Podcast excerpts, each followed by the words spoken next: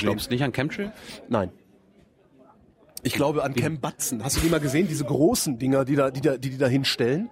Das ist, das ist die eigentliche Gefahr. Ich fänd's total geil, Bundespräsident zu sein, weil dann kannst du nämlich allen einschenken. Ja, und ich würde halt sitzen, so in meinem Schloss Bellevue. Einmal im Monat gäb's sonntags äh, vorne auf der Wiese Waffeln für alle kostenlos. Und ansonsten würde ich halt die Parlamente trollen. Welche Werte, glaubst du, teilst du mit Angela Merkel?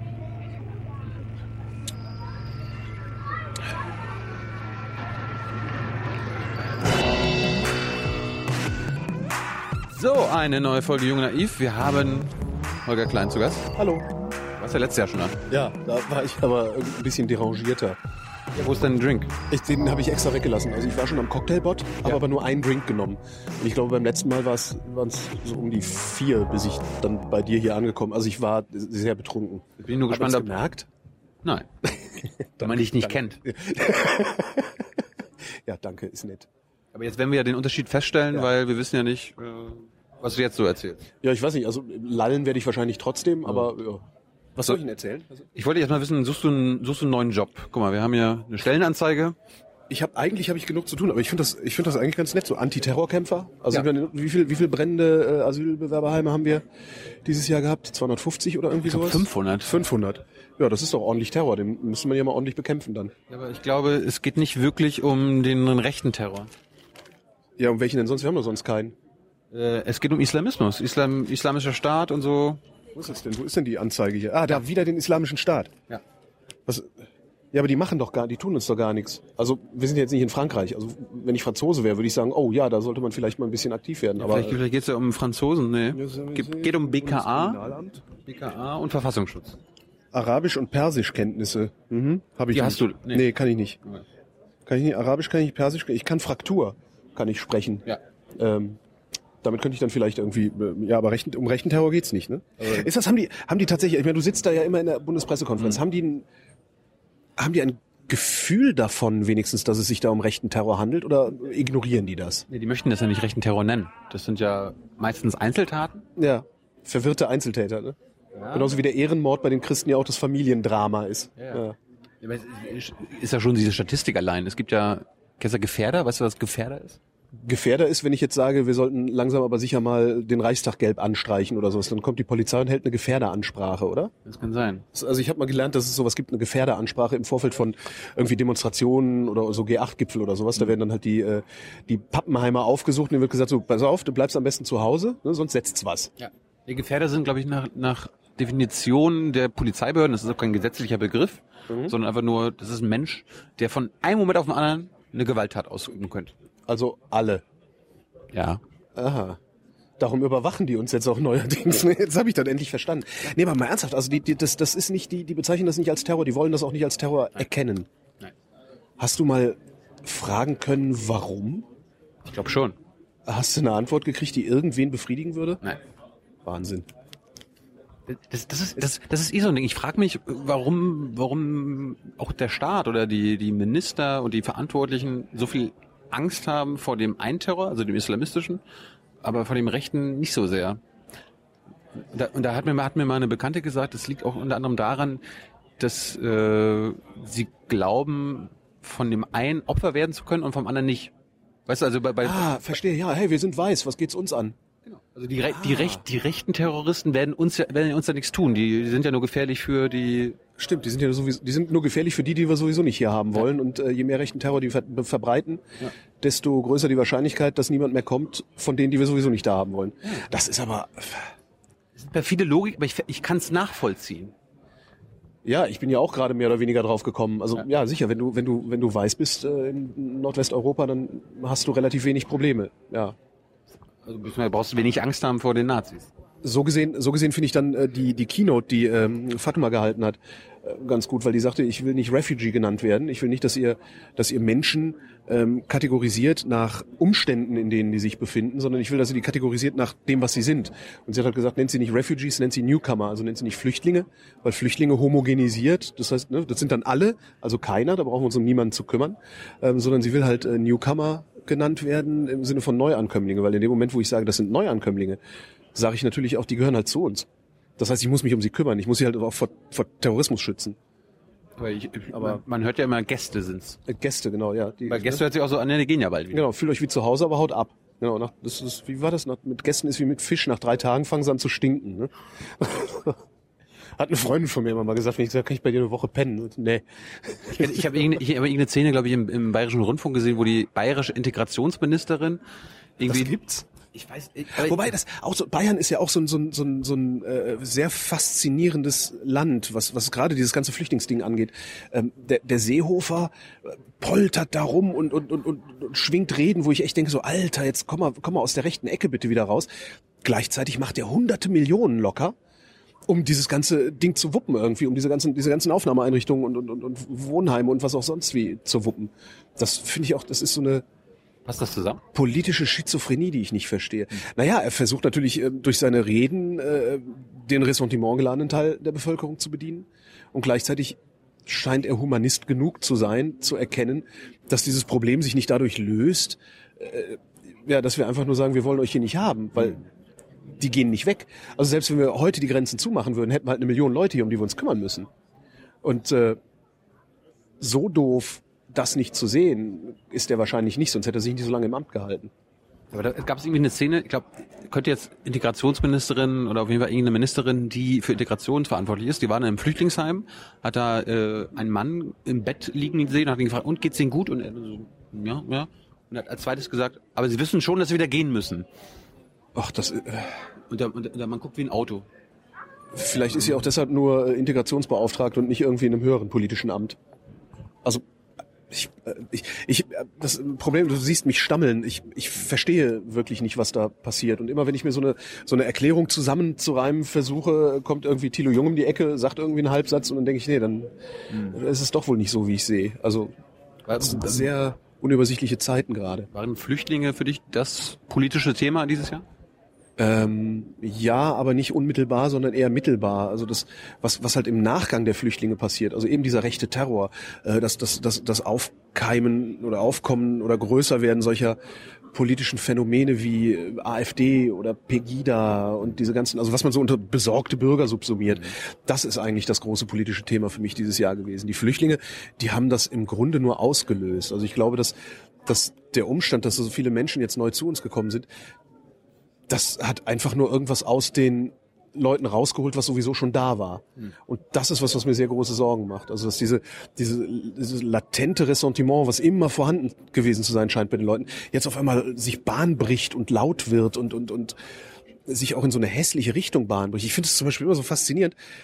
Man kann ja, ist ja okay, man kann ja sagen, nee, ich möchte nicht, dass so viele, dass so viele neue Leute hier ins Land kommen. Ist ja okay, kannst, der Meinung kannst du sein, darüber können wir gerne diskutieren jetzt bin ich der Meinung, es sollen nicht so viele Leute in dieses Land kommen, dann gehe ich demonstrieren. So, um mich unmittelbar politisch zu äußern, mhm. gehe ich demonstrieren. Wenn ich mit irgendeiner politischen Situation nicht einverstanden bin, nehmen wir mal Steuern. Ich bin gegen Steuern. Dann gehe ich demonstrieren und zwar gehe ich vom Bundesfinanzministerium demonstrieren und nicht bei mir vom Finanzamt und zünde da alles an, weil die Finanzbeamten, die können nichts dafür. Ähm, ich würde also erwarten, dass diejenigen, die gegen Flüchtlingspolitik demonstrieren, vor den Parlamenten stehen und da Remi Demi machen. Aber nicht dastehen, wo die Menschen ankommen, um die es geht. Das irritiert mich sehr. Das irritiert mich wirklich sehr, weil das ist, du, du siehst dann halt daran, dass die Demonstration vor so einer Unterkunft stattfindet, dass es gar nicht darum geht, Flüchtlingspolitik neu zu definieren oder neu zu verhandeln, sondern denen geht es einzig und allein darum, dass die Menschen, die da rein sollen oder die da drin sind, so schnell wie möglich verschwinden und das, weil sie maximale Angst haben. Also das ist doch ekelerregend. Das, das bei mir heißt das im Umkehrschluss, dass die Protestanten oder die Demonstranten. Die Protestanten. Ja, die sind ja eh komisch, die Protestanten. Ja, aber das, das, dass die Demonstranten quasi nicht eine Nachricht äh, an die Politiker senden wollen, sondern an die, die Menschen, die sie loswerden wollen. Also quasi nicht den Politikern Angst machen wollen, dass sie nicht wiedergewählt werden, sondern den Menschen, die sie loswerden wollen. Ja, zumindest, zumindest ad hoc. Also ich glaube nicht, dass sie so weit denken, dass sie sagen, ja, wenn wir jetzt hier so ein Ding anzünden und möglichst laut brüllen, dann spricht sich das irgendwo in, äh, keine Ahnung, im Libanon im Lager rum und dann kommt keiner mehr, weil sie Schiss haben. Sondern ich glaube, das ist wirklich so ein sehr, sehr kurz gedachte sehr kurz gedacht, das ist wirklich so ein Ad-Hoc-Ding. Mhm. Wir wollen jetzt nicht, dass jetzt jemand hier hinkommt, also machen wir jetzt Remi Demi in der Hoffnung, dass der Bus einfach weiterfährt, wo die drin sitzen. Das ist was, was ich, ich kann das nicht verstehen. Ich finde das, ich, ich finde das so unglaublich hässlich Und ich kann gar nicht verstehen, wie man so hässlich sein kann. Ich kann, ich kann absolut nachvollziehen, dass, dass also je nachdem, in was für, wie nennt man das denn?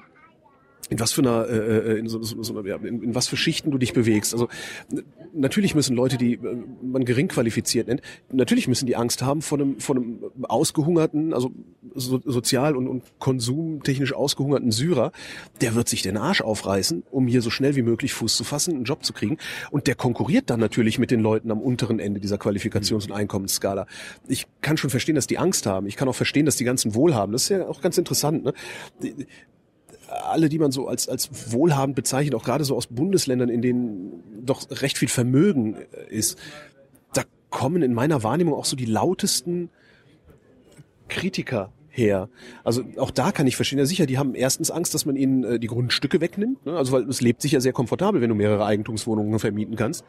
Ähm, und du hast dann natürlich auch eine gewisse Deutungshoheit. Ne? Also hast du Kohle, hast du Deutungshoheit.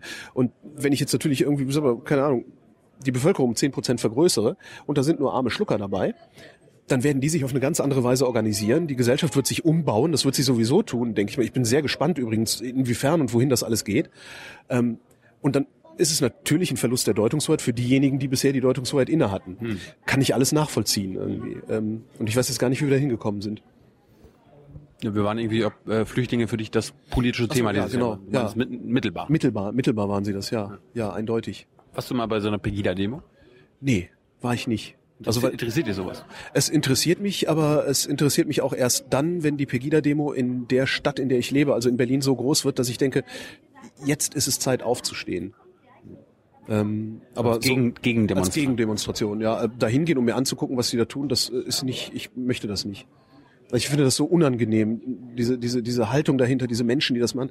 Ich möchte mit denen nichts zu tun haben. Das ist ungefähr so, als würde es irgendwie, es gab, früher gab es in Köln so eine Kneipe, ähm, das Blue Shell hieß die. Da waren immer die Rocker drin. Ne? Also wenn du da reingehst, ganz gefährlich. Irgendwie gab es dann so einen Mythos. Ähm, da bist du halt nicht hingegangen, weil du genau wusstest, okay, mit meinen komischen langen nach hinten gegelten Haaren, ja, 80er, ne? mit meinen nach hinten gegelten langen Haaren. Gibt's davon Fotos?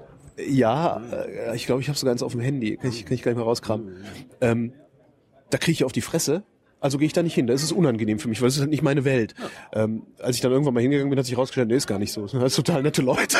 das ist halt oft der Fall. Ähm, aber ich vermeide wirklich, mich mit Menschen und, und, und, und Geisteshaltungen zu umgeben, die ich ablehne und bei denen ich auch das starke Gefühl habe, dass die nicht neu sind. Und was da bei Pegida passiert, das ist halt alles nicht neu. Das ist das ist die die äh, ente Iteration, also nicht Ente im Sinne von, also sondern die die die hundertste Iteration äh, einer Idee, die, weiß ich nicht, 100 Jahre alt ist. Hm. So, und das ist äh, Wiglaf Droste, der Kabarettist, der Satiriker, hat mal gesagt, er würde grundsätzlich nicht mit Nazis reden, weil hinlänglich bekannt sei, was die wollen. Hm. Und das hätten die auch schon oft genug gesagt und er sähe überhaupt keinen Anlass zu fragen, was die wollen, weil wüsste man ja. Und so ähnlich geht's mir bei Pegida zum Beispiel, dass ich ich wüsste nicht, was ich da soll, außer mich zu ekeln. Und da reichen mir dann wirklich die Fernsehbilder. Du hast dieses Jahr zum ersten Mal, glaube ich, die Kanzlerin als deine Kanzlerin ja, bezeichnet, oder? Das ist sehr faszinierend. Ich habe mich dabei erwischt, Angela Merkel gut zu finden, ja. Was ist mit dir los? Äh, ich werde alt. ich, ich werde alt und bin Immobilienbesitzer. Nee, ich, äh, äh, du kommst aus einem wohlhabenden Bundesland wahrscheinlich. Berlin, ja. Mhm. Ähm, ich finde, also das war, all die Jahre hat Angela Merkel ja immer so, darum hat sie ja diesen Spitznamen Mutti, den ich immer für eine Unverschämtheit gehalten habe, weil das ist verdammt nochmal die Kanzlerin. Ja, und Mutti ist so, ja, Mutti da hinten. Ne? Mutti ist die, die den Einkaufswagen schiebt und ihren imaginären Freund anpöbelt. Ne? Ähm, die hat halt, ich hatte nie das Gefühl, dass sie Politik betreibt. Also dass sie tatsächlich im handelnden Sinne Politik betreibt, sondern immer nur so im verwaltenden Sinne. Ich habe jahrelang gesagt, dass ich das Gefühl habe, dass wir nicht regiert, sondern nur verwaltet werden. Und äh, dann hat sie ja irgendwann im Sommer gesagt, wir schaffen das. Da habe ich, hab ich mir spontan gedacht, ja klar schaffen wir das. Also ich meine, das ist doch die leichteste Übung. Wir haben Geld wie Heu, wir haben Platz ohne Ende, wir sind echt schlau. Also wir als Bevölkerung, als die Deutschen. Klar schaffen wir das, warum sollten wir das denn nicht schaffen? Wir, ähm, wir gehören ja zu den reichsten Ländern der Welt. Sind wir nicht sogar das reichste der Welt oder so? Oder an, glaube ich, wie du das definierst. Ja, also wir sind stinkreich. Ja. Also das ist äh, und ich behaupte ja wirklich steif und fest, dass wenn jeder, außer die wirklich Allerärmsten, aber wenn jeder von uns 20 Prozent abgibt, geht's uns immer noch saugut und allen anderen geht's umso besser. Ähm, ja, dann war dieses, wir schaffen das Ding und danach hat sie öfter mal in irgendwelchen Interviews, in irgendwelchen Reden, die sie gehalten hat, Dinge gesagt, bei denen ich gedacht habe, ja, genau, verdammt nochmal, ja, das ist, das ist, ein, das ist tatsächlich eine politische Vision. Die denkt, auf einmal denkt sie in die Zukunft, verwaltet nicht nur den Bestand, sondern denkt in die Zukunft. Und dann gab es jetzt diesen Bundesparteitag der CDU, wo sie, das hat mich wirklich von den Socken gerissen, wo sie im Grunde, natürlich viel, mit vielen Worten und blumig und so, aber im Grunde gesagt hat, wenn ihr Deutsche seid, ja, dann schafft ihr das. Ja, also wir, bauen die geilsten Autos, wir, wir, wir sind irgendwie, wir sind Exportweltmeister, also alles, was wir anpacken, wird irgendwie geil. Und gerade daran sollen wir scheitern, das darf doch wohl nicht wahr sein. Ihr seid doch keine Deutschen, ihr Jammerlappen. Ja. Seht zu, stellt euch hin, macht das, äh, beweist mal, dass ihr Deutsche seid. Und das finde ich erstens auf so einer metamoralischen Ebene äh, total faszinierend, was sie da gemacht hat. Und ich finde das auch sehr spannend, weil das ein das erste Mal ist, dass ich das Gefühl habe, dass so ein, ist ein Wort, das ich eigentlich gar nicht mag, so ein, so ein Nationalstolz, an so einen Nationalstolz appelliert wird, der nicht irgendwie mit unserer schmutzigen Vergangenheit aus den letzten 250 Jahren behaftet ist. Das fand ich wirklich faszinierend. Also weil immer wenn du so, ne, so ja, Deutsche, ich bin schon, also Deutschland ist schon toll, ähm, dann bist du ganz schnell da, ich bin stolz an Deutschland. Das ist natürlich Schwachsinn, das bleibt auch Schwachsinn, aber aber so, so ein Nationalstolz im amerikanischen Sinne, wenn der Amerikaner sagt, I'm proud to be an American, dann heißt es ja, ich find's halt geil, dass ich Amerikaner bin, weil wir bestimmte Werte haben, weil wir bestimmte Dinge auf die Reihe kriegen. Und das hat Angela Merkel gemacht. Und ich finde das total irrsinnig. Also das erste Mal, dass ich dachte so, ja, cool. Wir sind nämlich Deutsche verdammt nochmal, und darum schaffen wir das jetzt. Da wird doch gelacht. Ja, wir können Autos bauen, die mit 1000 PS. Ja, wir haben ein Auto gebaut, das hat 1000 PS, das fährt 400 Stundenkilometer.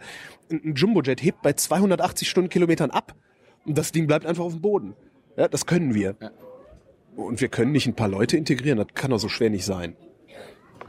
Ist auch lustig, dass ihre die größte Opposition, gegen die sie gekämpft hat, in ihren eigenen Reihen war, ne? Ja, Bedeutungsverlust. Da haben wir es halt wieder Bedeutungsverlust äh, und und und in Verlust der eigenen Partei. In der, na, für die eigene Partei. Ah.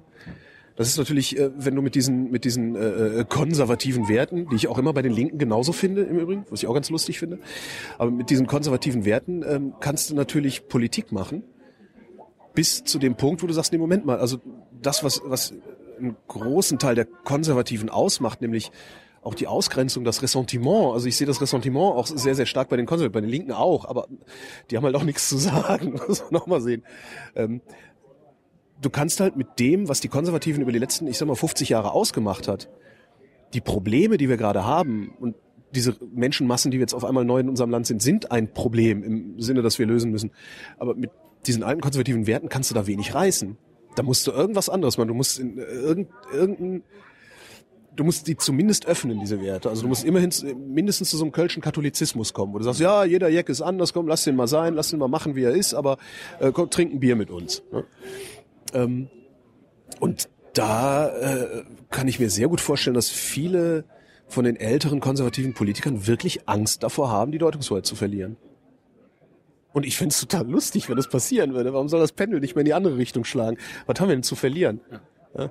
Unsere Eigentumswohnungen und unsere schnellen Autos, aber hey, schert uns in 50 Jahren eh nicht mehr, da sind wir weg. Du hast ja mehrere Eigentumswohnungen. Ja, genau, und mehrere Autos. Nee, ich habe ja gar kein Auto. Ja, äh, und mehrere Autos. Mhm. Was sind denn die Werte?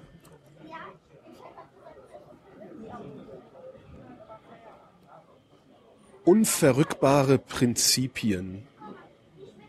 Also, wenn ich sagen sollte, was, was Werte sind, ja, das sind tatsächlich meine Werte sind ein paar unverrückbare Prinzipien, nach denen ich versuche zu leben. Und das ist ganz, ganz wenig und ganz, ganz rudimentär. Auch das ist jetzt nicht so, dass ich ja, äh, keine Ahnung, stets dem Herrn zu gefallen sein oder irgendwie sowas, sondern das ist echt, dass ich sage, versuch nicht zu lügen. Ja, sei, Aufrichtigkeit, finde ich, ist ein Wert. Und der ist Den teilst du nicht mit Politikern wahrscheinlich. Oder? Sind Politiker nicht aufrichtig oder sind sie so aufrichtig, wie sie angesichts der Umstände, in denen sie existieren, sein können? Das kann ich nicht beurteilen, ehrlich gesagt. Natürlich sind sie auch immer, der, der lügt doch.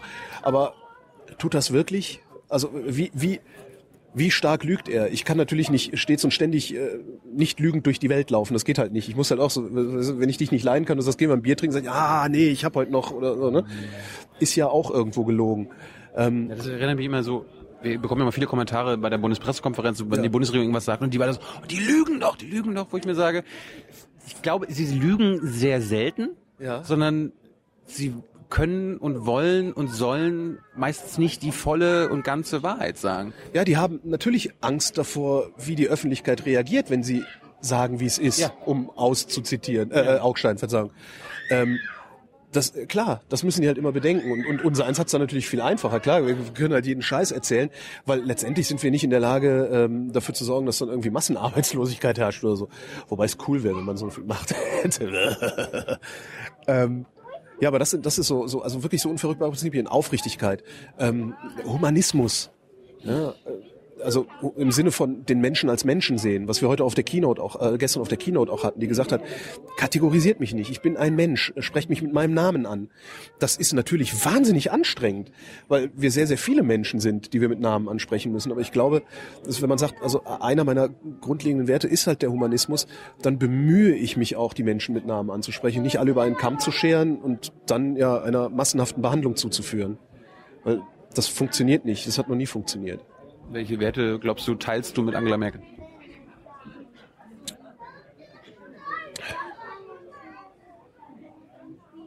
Ach Gott, welche Werte teile ich mit Angela Merkel? Ist es der Humanismus? Ich glaube ja, also ich, das ist sicherlich auch einer der Teile, wo ich gesagt habe, sie ist meine Kanzlerin geworden dieses Jahr, dass ich gemerkt habe, sie hat, die ist zu jeder Schandtat bereit, aber es gibt halt so ein, es gibt halt so eine Grenze, die sie, zu jeder Schandtat bereit, aber es gibt halt so eine Grenze, die sie nicht überschreitet und diese Grenze ist da erreicht, wo es halt zum Beispiel darum geht, einfach mal Grenzen zuzumachen und hinter den Grenzen die Leute verrecken zu lassen. Ähm, das fand ich schon sehr spannend. Gleich, Na, aber gut, ey, jetzt, jetzt könnte man argumentieren, okay, wir machen zwar jetzt nicht die, die Grenzen an der deutschen Grenze zu, sondern wir machen die Grenzen an der, an der EU-Außengrenze, wie es so schön heißt, zu.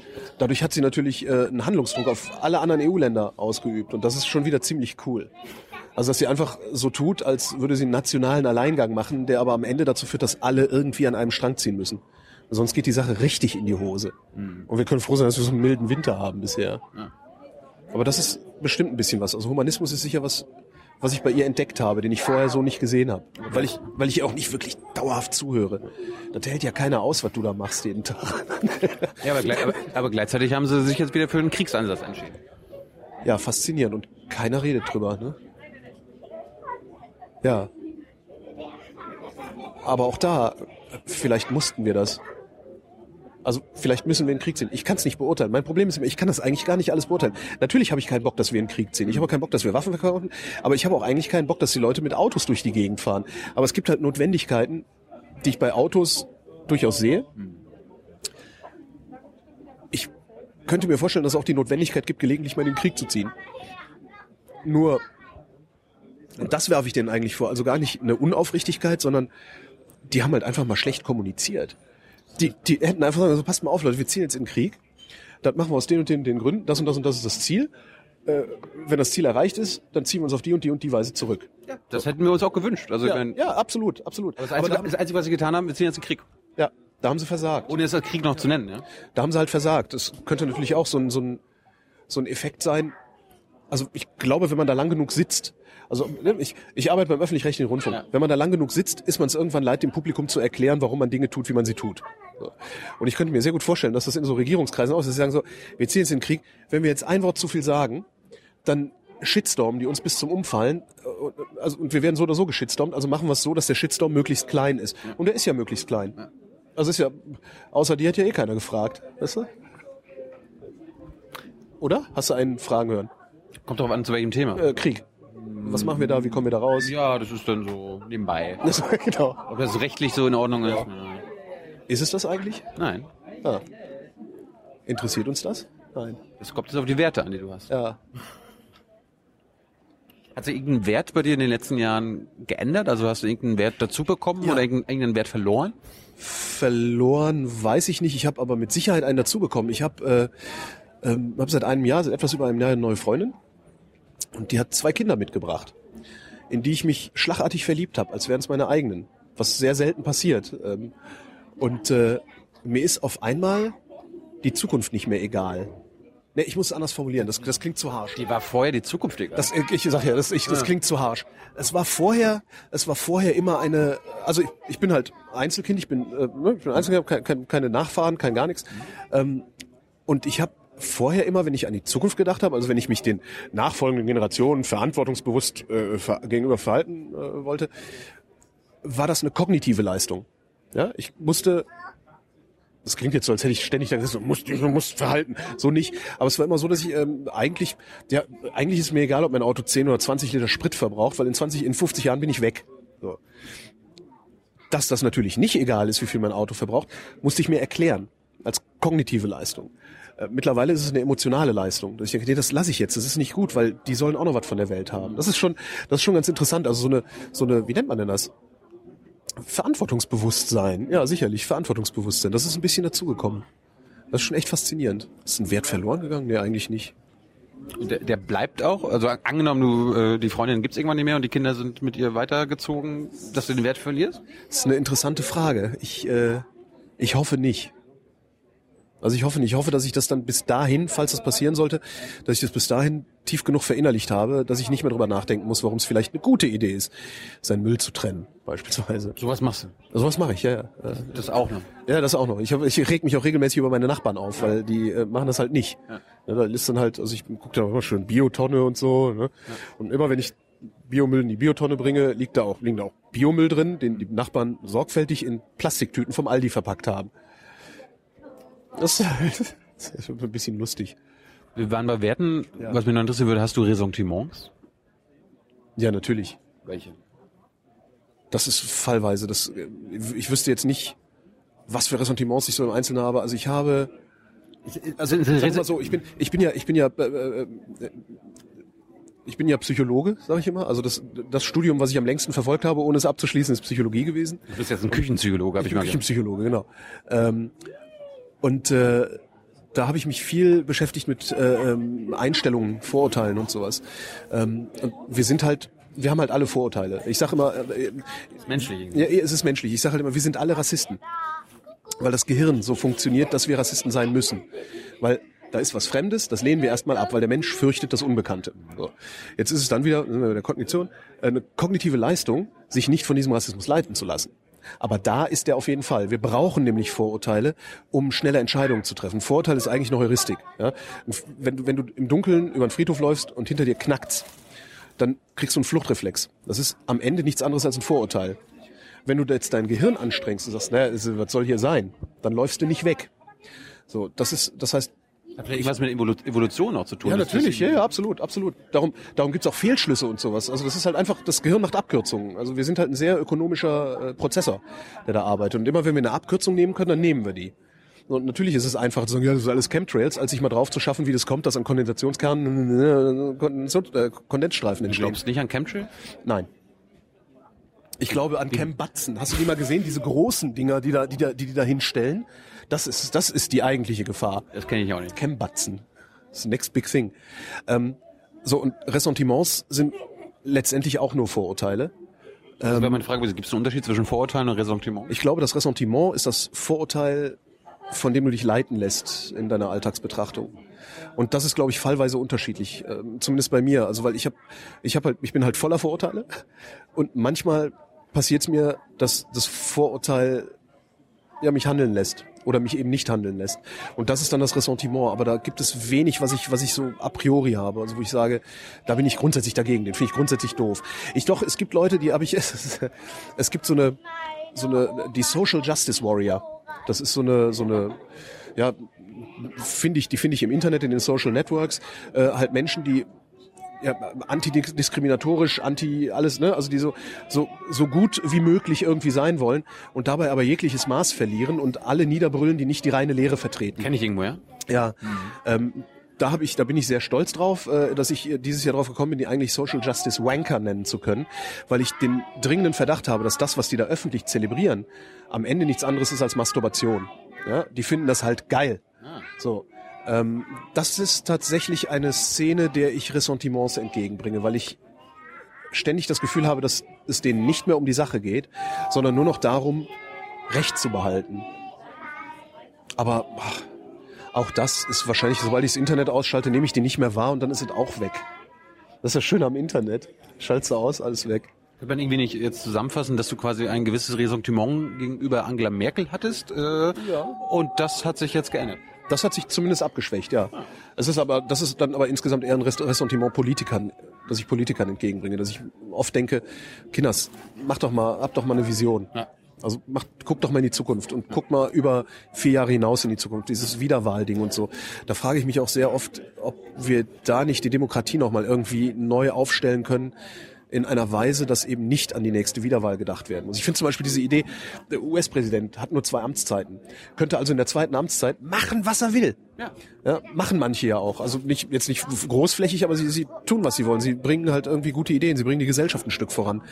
Und ähm, sowas fände ich halt cool, wenn wir sowas vielleicht auch nochmal hinkriegen. Dass wir sagen, naja, ihr, ihr fliegt sowieso nach der zweiten Legislaturperiode alle aus dem Bundestag raus. Da, kann, da, kannst du, da, da kannst du ja gleich sagen, okay, wir machen die Legislaturperiode vielleicht sechs Jahre lang und ihr, äh, ihr werdet nicht wiedergewählt. Ihr habt jetzt nur einmal die Chance in eurem Leben als Abgeordnete Geschichte zu schreiben oder was immer ihr ja. machen wollt. Ja, könnte man mal versuchen, oder? Ich meine, so viel kaputt gehen würde wahrscheinlich nicht, weil das, also ich glaube, ich glaube, das würde auch keiner merken. Also ich meine, guck Belgien. Belgien, wie lange haben die keine Regierung gehabt? Anderthalb Jahre mhm. oder sowas? Das ist immer noch Belgien.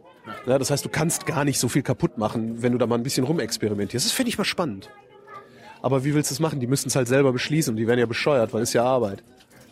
Und letzte Frage. Du bist ja noch jung im Vergleich zu vielen Politikern. Ja, doch. Käme, käme, käme irgendwann eine Frage, dass du mal in die Politik gehst und sagst, ich lass mich äh, fürs, fürs Berlin, für den Berliner Senat aufstellen und gucke, ob die mich wählen, also parteilos oder so. Wenn, dann müsste es parteilos sein, weil ich, ich war ja mal Mitglied der Piratenpartei. Ah, ich fand das richtig gut, was die gemacht haben anfangs. Ich fand auch die Idee mit dem Liquid Feedback und ständige Mitgliederversammlung und so, also dass du politisch partizipieren kannst, ohne unmittelbar bei diesen ganzen Versammlungen dabei zu sein. Also die fand ich sehr charmant. Das hat leider nicht funktioniert. Ich habe den Mitgliedsantrag abgeschickt, dann kam die Bestätigung zurück und ich habe nach einer Nacht drüber schlafen gedacht, nee, falsch. Und zwar nicht falsch in dieser Partei zu sein, sondern falsch in einer Partei zu sein. Also ich kann nicht wirklich Partei ergreifen, das schaffe ich nicht. Von daher müsste es parteilos sein. Und ähm, ich glaube aber nicht, ich bin kein Politiker, weil ich glaube, dass man da andere Qualitäten haben muss. Ja, aber, Eben, aber guck mal Donald Trump an. Der sagt ja auch, er ist kein Politiker und darum ist er vielleicht auch so erfolgreich. Das könnte ja, das könnte ja auch was für dich sein, oder? Ja, aber Donald Trump ist halt äh, Donald Trump. Donald Trumps Erfolg basiert ja auf Ressentiments das, da hätte ich keine Lust zu. Da würde ich die Welt, da, ich würde helfen, die Welt hässlicher zu machen. Das ist nicht, das ist nicht, was ich möchte. Also wirklich nicht. Ich fände halt cool, wenn, wenn ich irgendwas tun könnte, das die Welt wenigstens nicht hässlicher macht und vielleicht ein bisschen lustiger. So, was ich immer denke, ist, ähm, Bundespräsident wäre halt cool, weil du schwebst so ein bisschen darüber. Also ich, ich, ich fände total geil, Bundespräsident zu sein, weil dann kannst du nämlich allen einschenken. Ja, und ich würde halt sitzen, so in meinem Schloss Bellevue. Einmal im Monat gäb's sonntags äh, vorne auf der Wiese Waffeln für alle kostenlos. Und ansonsten würde ich halt die Parlamente trollen, indem ich immer mal wieder irgendwelche blöden äh, Sätze fallen lasse, die die in Aufruhr versetzen, sodass die irgendwie handeln müssen, irgendwas machen müssen. Das fände ich mal total lustig. Ich habe immer noch Hoffnung, dass ich mal aufgestellt werde, aber äh, wahrscheinlich bleibe ich, wo ich bin. Glaubst du, dass wenn wir uns in einem Jahr wieder hier sehen, ähm, dass Donald Trump äh, US-Präsident ist? Ja. Ja, also wenn er, ja. Und zwar, das ist als so eine Privattheorie von mir. Oh. Ähm, ich kann mich noch an Ronald Reagan erinnern, als der US-Präsident war. Und Ronald Reagan war ein, ja, und der war ein Idiot. Also der Mann hat wirklich nicht viel im Kopf gehabt. Äh, und das war halt wirklich so, dass wir da saßen und gesagt haben, der Typ, der ist, der ist so hohl, ja, dass du den Präsident, das ist nicht zu toppen. Und dann kam George W. Bush und der hat das nochmal getoppt. Ja, also ich meine, es gibt dieses legendäre Foto, wo er dieses Kinderbuch verkehrt rumhält, was eine Montage ist. Aber alle haben es ihm zugetraut und das, ist, das sagt ja schon einiges. Und damals habe ich gesagt, ey, das ist, das ist nicht zu toppen, sowas. Und jetzt steht da Donald Trump und der wäre noch bescheuerter als George W. Bush. Und darum bin ich ziemlich davon überzeugt, dass der Präsident der Vereinigten Staaten wird. Wenn er dieses, diese innerparteilichen äh, Dinger gewinnen sollte. Ich bin gespannt. Ich habe meine Prognosefähigkeit ist sehr, sehr beschränkt. Ähm, die Nerds wissen das, weil ich häufiger schon Technikbeiträge gemacht habe, in denen ich gesagt, das ist die Zukunft des. Und äh, ja, es ist nie eingetreten. Vor allen Dingen mal bei einem, bei einem Tool, das hieß Google Wave. Kannst du dich daran erinnern? Das war Vorgänger von Google Plus oder so? So ein bisschen. Das war so ein kollaboratives äh, äh, Tool. Da konnten halt mehrere Leute an einem Dokument arbeiten und sowas alles. Das habe ich als die Zukunft der äh, äh, Kommunikation, die Zukunft der Kollaboration bezeichnet, ähm, was zu einem geflügelten Wort geworden ist, nämlich der Google Wave Effekt. Also immer wenn Holgi irgendwas sagt, geht davon aus, das Gegenteil tritt ein. ja, also vielleicht wird Donald dann doch nicht. Äh, Vielleicht wird er nur Vizepräsident, wer weiß. Das wäre ja auch schlimm genug, obwohl den kann man dann auf Weltreise schicken, dann hält er Maul und dann kann man Politik machen im Inland. Aber dann ist er nur ein Herzschlag vom, vom Präsidentenamt entfernt. Ja. Aber wer wird dann Präsident?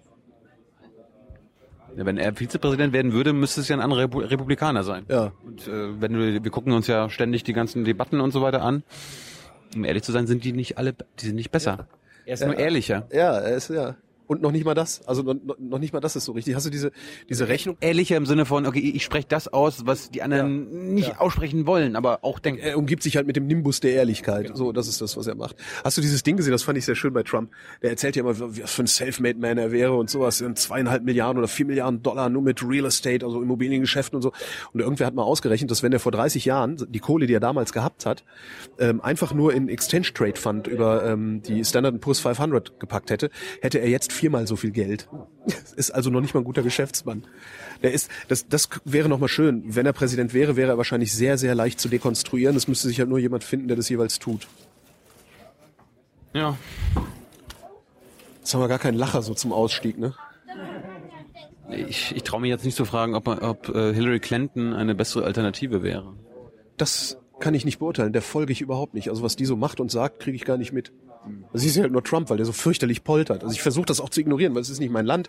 Ja, okay, die USA haben natürlich weltweit auch eine bestimmte Bedeutung, aber ich, ich meine, die Wahl ist ja auch noch ein Stück weg. Ja, ja. Aber ich bin gespannt. Also ich propagiere schon seit langem, dass der US-Präsident wird. Ja, wir hätten auf jeden Fall eine Menge, eine Menge Unterhaltung. Das wäre ein Spaß. Äh, hoffentlich gibt's da nicht wieder irgendwie sowas wie, wie 9-11 oder so, weil das war ja ganz interessant damals bei George W. Bush. Es gab ja im Internet, es gab eine Website, die hieß The George W. Bush Dyslexicon wo halt alles gesammelt wurde, wo der Stuss geredet ja. hat. Und solche Sachen konntest du nach 9-11 nicht mehr machen. Da war der, der Mann der Stunde. Und das ist so schrecklich 9-11 als eigentliches oder als, als, als das Ereignis 9-11 ist, war das halt auch schrecklich, weil du auf einmal den US-Präsidenten nicht mehr kritisieren konntest und dich auf einmal nicht mehr über ihn lustig und ihn äh, ja, durch den Kakao ziehen konntest, was man mit solchen Leuten machen muss, die so viel Macht auf sich konzentrieren und letztendlich äh, äh, äh so wenig Überblick zu haben scheinen. Wusstest du, dass die Heute-Show äh, Gauck nicht kritisieren darf? Die, man, also man darf den Bundespräsidenten nicht verunglimpfen. Also es gibt ein Gesetz, das das verbietet, äh, aber ihn nicht zu kritisieren. Das dürfen die nicht? ja, nee, wusste ich. Das, äh, ja. ja. Das ist mir gerade nur eingefallen. Was passiert, wenn die das tun? Weißt du das? Weiß ich nicht. Warum tun die es dann nicht? Da würde ich es ja mal drauf ankommen lassen. Ja, gut, sind ja, die, gute, die haben es wahrscheinlich lange Zeit gemacht und dann irgendwann wurde vom ZDF gesagt so, wir können gerne ein paar Staffeln weitermachen, aber das mit Gauk lasst ihr mal sein. Ist das irgendwo dokumentiert? Hm, ich habe da sichere Quellen. Wow. Mhm. ZDF halt, ne? Das, wo, man muss ja nur in die Geschichte des ZDF gucken, dann kann man da ja auch wieder dran fühlen. Also das, äh, Inwiefern? Naja, das ZDF ist verkürzt dargestellt natürlich. Das ZDF hat Adenauer installiert, weil ihm das erste, also die Arbeitsgemeinschaft der Rundfunkanstalten Deutschland, zu links war. Das ist der Rotfunk, dem setzen wir jetzt mal was entgegen. Hm. Und das war dann hinterher, äh, stellte Kohl dann fest, ja scheiße, das ZDF, die äh, sind ja auch kritisch. Ne? Und dann hat er, äh, hat Kohl, das ist jetzt allerdings tatsächlich das Reich der Legenden, ähm, darum hat Kohl den Privatfunk so forciert, um dem Öffentlich-Rechtlichen was entgegenzusetzen zu haben, halt auch inhaltlich, politisch. Was dann ja äh, nicht so ganz funktioniert hat. Und jetzt machen sie äh, im Internet selber Rundfunk. Ja. Aber ich finde das mit der heute Show, das kann, ich kann mir das, das kann ich mir echt nicht vorstellen, dass sie da so eine Order haben. Wow. Das ist eine Katastrophe. Die sollten aufhören, diese Sendung zu produzieren. Wenn die, wenn die Anstand hätten, würden die aufhören, diese Sendung zu produzieren und genau mit der Begründung. Ich gucke ab und zu mal rein und gucke einfach mal, ob sie irgendwas mal über Gauk machen. Machen nichts. Müssen wir mal fragen. Ich weiß nicht, mal gucken, ob man irgendwie Kollegen. Ich, ich gucke mal, ob ich Kollegen da habe. Das würde ich echt gerne noch mal wissen. Das, das finde ich, das finde ich skandalös, ja. Dann haben wir gleich mal für ein Thema bei Vrind gesorgt. Genau, ja, genau. Ja. Wobei da redet ja dann keiner drüber. Kriegst ja niemand vors Mikrofon, der dir das dann ja, das offen erzählt. Genau das, das, ist ja immer das Problem. Ja, äh, das musst du dann auch über, über Dritte erfahren. Ja, ja. Von daher wäre es schön, das Memo zu kriegen. Eine Kopie des Memos. Schockt dich jetzt, ne? Ja, das tatsächlich, das, das, äh, das schockt mich. Ich, ich denke immer, also ich, Und Holger Klein schockt wenig. ich krieg's ja, ich krieg ja mit, wie der öffentlich-rechtliche Rundfunk arbeitet und ähm, ich habe noch nie mitbekommen, dass aktiv Inhalte verboten worden wären. Also dass gesagt worden wäre, lass das. Du hast dann immer so, so Redakteure, die Angst haben. Nicht? Ein Satz wurde mal zu mir gesagt, aber pass auf, was du sagst, die Kirchenredaktion ist auch bei uns im Haus. Wo ich dann auch denke, ja, und? Ja, dann ist die da halt. Ähm, aber dass wirklich aktiv gesagt wird, darüber nicht berichten, das kenne ich so nicht. Das kenne ich wirklich nicht. Zwischen, zwischen nicht berichten und hört auf, äh, euch äh, so abwerten über den lustig zu machen. Äh, auch das muss man, denke ich. also ent, entweder alles oder gar nichts. Ja. Nee, das, das, da- auch das muss man. Und gerade über Gauck muss man sich lustig machen. Also das, das ist ja, der, der bietet ja, das ist ja herrlich, der bietet ja so unendlich viel Angriffsfläche und, und Parodiefläche und sowas. Ähm, das ist ja echt verschenkt eigentlich. Ja, aber wie gesagt, ich kenne das nicht. Also ich kenne so ein, so ein, so ein Aber du bist auch bei den öffentlich-rechtlichen. das, und das ich wurde dir noch nie gesagt. Nein, nein. Ich kenne aus den öffentlich-rechtlichen so einen, so einen äh, Zustand, den ich auch sehr, sehr tragisch finde. So ein Zustand des vorauseilenden Gehorsams. Ich berichte mal lieber nicht darüber, weil das könnte meinem Chef nicht gefallen und äh, ich bin ja, ich habe ja ein Interesse daran, weiter beschäftigt zu werden. Also verhalte ich mich mal lieber so, wie ich glaube, dass der Chef Ja. möchte, dass ich mich verhalte. Das kenne ich, das, das, das habe ich oft erlebt. Ähm, aber dass tatsächlich eine Order gekommen wäre, Dinge zu unterlassen, nee. Also ich habe mal einen Witz gemacht, äh, ich habe mal eine Fernsehsendung moderiert für den Ostdeutschen Rundfunk Brandenburg damals noch. Ähm, da habe ich mal einen Witz machen wollen über Manfred Stolpe und seine Orden. Er hatte damals so Stasi-Orden, war aber nie bei Stasi und sowas. Und dann hat er irgendwie einen Brandenburg-Orden eingeführt. Da hatte ich eine super Pointe dazu. Alle haben sich schlapp gelacht. Und da hat die Redakteurin gesagt, ey, lass mal lieber, das gibt Ärger. Und das war aber auch wirklich einer von zehn Witzen, die wir zur Auswahl hatten. Also hast du dann irgendwie da gesessen, hast deine, deine Punchlines geschrieben und gesagt, okay, machen wir, machen wir nicht, machen wir, machen wir nicht. Aber so eine Order? Nee. Macht das auf keinen Fall? Nee. Wäre mal interessant, wie ich darauf reagiert hätte, als ich noch on air war. Ob ich es gemacht hätte, also ob ich gesagt hätte, okay, ich halte mich dran, oder ob ich gesagt hätte, ich mache es jetzt absichtlich. Jetzt hast recht. Und entweder jetzt erst recht oder zumindest, man muss es ja dann nicht machen. Es kann ja durchaus gute Gründe geben, dass man sagt, nee, hör auf, das Bundespräsident das gehört sich nicht, Anstand irgendwas. Aber dann soll es wenigstens dokumentiert werden. Dann möchte ich wenigstens irgendwie sagen können, ich mache keine Witze über den Bundespräsidenten. Aus folgenden Gründen. Der Chef hat sich so gewünscht. Und vielleicht sehe ich das ja sogar ein. Kann man dann auch noch sagen. Sage, wenn ihr euch wundert, dass ich keine Witze über den Bundespräsidenten mache, ich mache das aus den und den und den Gründen nicht. So ehrlich muss man sein, womit wir wieder bei Aufrichtigkeit wären. Kennst du einen Witz über den Bundespräsidenten?